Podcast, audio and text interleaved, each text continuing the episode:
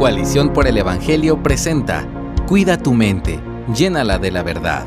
Escrito por Patricia Nabnun. Nuestras mentes nunca están en blanco. Todo el día nos estamos escuchando, pero lamento decir que muchas veces lo que escuchamos de nosotros mismos no está en concordancia con la palabra de Dios. Nos levantamos en la mañana y lo primero que nos llega es esa voz que nos recuerda una situación particular que necesitamos resolver nos cuestiona si acaso vale la pena enfrentarla o si algo bueno podría salir de ella. Pecamos y nos decimos a nosotros mismos que ya colmamos la paciencia de Dios y que esta vez no nos va a perdonar. Luego llegamos a la conclusión de que lo que hemos hecho es tan grave que no merecemos siquiera buscar el perdón de Dios. Estamos en medio del sufrimiento y vemos cómo nuestra fe se va desgastando. Todo lo que nuestra voz interior nos sugiere es que Dios se ha olvidado de nosotros y se complace en que suframos. Resolver este tipo de problemas no es tan sencillo como pedirle a alguien en particular que no nos escriba o que dejemos de reunirnos. Acciones así no pueden resolver este problema, pues tales pensamientos vienen de nosotros mismos. Es como si un lado oscuro de nosotros estuviera hablándonos todo el tiempo, pero lo que nos dice no son palabras de vida, son ideas que traen aridez a nuestro corazón y de alguna manera nos llevan a quitar los ojos del Evangelio de Cristo. Tendemos a confiar en nuestra mente. Hemos llegado a creer de manera equivocada que todo lo que nos llega a la cabeza debe ser cierto, porque lo estamos pensando nosotros mismos. Sin embargo, si viéramos nuestra mente como la Biblia lo hace, no confiaríamos tanto en ella como solemos hacer. La Biblia caracteriza nuestra mente como atribulada en Segundo de Reyes 6:11, depravada en Primera de Timoteo 6:5, pecadora en Romanos 8:7, endurecida en Segunda de Corintios 3:14, ciega en Segunda de Corintios 4:4 y corrupta en Segunda de Timoteo 3:8. ¿Confiaríamos ciegamente en alguien con estas características? Estoy casi segura de que no lo haríamos. Cuestionaríamos sus palabras, confrontaríamos sus ideas e investigaríamos lo suficiente antes de seguir cualquier indicación que esa persona nos diera. Sin embargo, hacemos lo contrario con nuestra mente. A ella la escuchamos ciegamente, le creemos sin cuestionamientos y la seguimos sin vacilación mientras nos lleva lejos de las verdades de Dios. No debemos creer todo lo que pensamos solo porque lo estamos pensando. Se nos dice con frecuencia, escucha tu corazón. No obstante, que algo sea mi pensamiento no significa necesariamente que sea bueno o que tenga razón. Necesitamos cultivar una vida que aprenda a hablarse en lugar de escucharse. Eso implica cuestionar nuestros propios pensamientos y ponerlos a prueba a la luz de la palabra de Dios. Debemos responder al llamado que la palabra nos hace en 2 de Corintios 10:5 de destruir las fortalezas que se levantan en nuestras mentes, así como poner todo pensamiento en cautiverio a la obediencia de Cristo.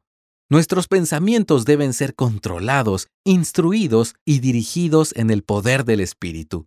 Aquí hay algunas preguntas que pueden ayudarnos a filtrar nuestros pensamientos. ¿Esto que estoy pensando es verdad o es una mentira a la luz de la palabra de Dios? ¿Estas ideas suenan como acusaciones del enemigo o es el Espíritu Santo dándome convicción? ¿Dónde me están diciendo estos pensamientos que ponga mi esperanza? ¿Cuáles serían las consecuencias si les diera rienda suelta a estos pensamientos? Esto que estoy pensando me lleva a mirar a la cruz y la salvación provista por el Evangelio? Al evaluar los pensamientos que lleguen a nuestra mente, no nos quedemos solo con la respuesta a las preguntas, actuemos en sumisión. Recordemos las palabras de Jesús en Mateo 7:24. Cualquiera que oye estas palabras mías y las pone en práctica será semejante a un hombre sabio que edificó su casa sobre la roca. Ahora, filtrar nuestros pensamientos es una respuesta necesaria de ataque, pero necesitamos también trabajar en cómo estamos llenando nuestra mente. Hace un tiempo, el champú de mis hijos no estaba durando. El recipiente no facilitaba su aplicación, así que ellos lo destapaban por completo y gran parte caía al piso de la bañera.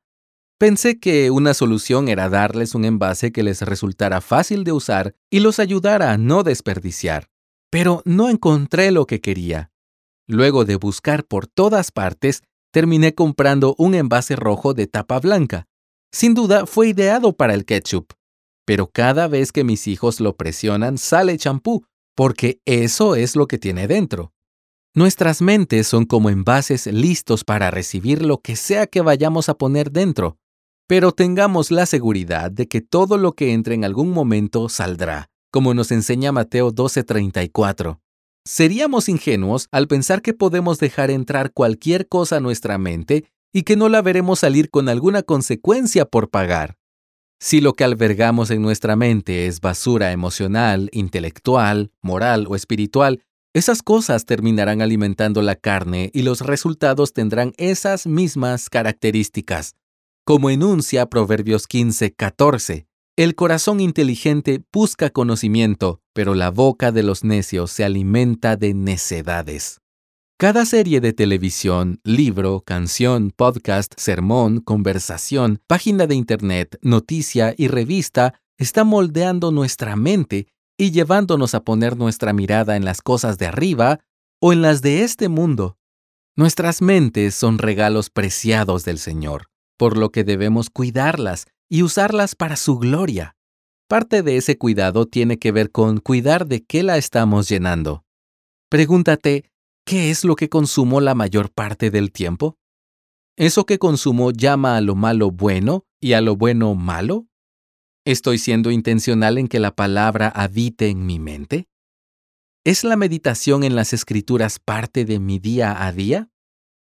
Es posible que las respuestas honestas nos muestren que hay cosas que necesitamos dejar para honrar a Dios con el cuidado de nuestra mente. Sin embargo, cuidar nuestra mente no solo significa desechar lo malo, no solo es decir no a las muchas cosas que están mal, sino que también significa decirle sí a todo aquello que le haga bien a nuestra vida. El apóstol Pablo lo expresó de la siguiente manera en Filipenses 4:8. Por lo demás, hermanos, todo lo que es verdadero, todo lo digno, todo lo justo, todo lo puro, todo lo amable, todo lo honorable, si hay alguna virtud o algo que merece elogio, en esto mediten. Cuidar nuestras mentes no es una tarea fácil. Lo bueno es que Dios no espera que lo hagamos con nuestras propias fuerzas. Él nos ha dejado su Espíritu, quien habita en nosotros y obra poderosamente en nuestro interior. El Espíritu Santo nos dirige para actuar como debiéramos, y es el timón que conduce nuestra mente a toda verdad. Lee Juan capítulo 14, versos 16 al 17 y capítulo 16, verso 13. No estamos solos en la batalla por nuestros pensamientos. Hacemos lo que tenemos que hacer, pero lo hacemos con el poder del Espíritu, pues depositamos toda nuestra confianza en su dirección y protección. Gracias por escucharnos. Si deseas más recursos como este, visita coaliciónporelevangelio.org.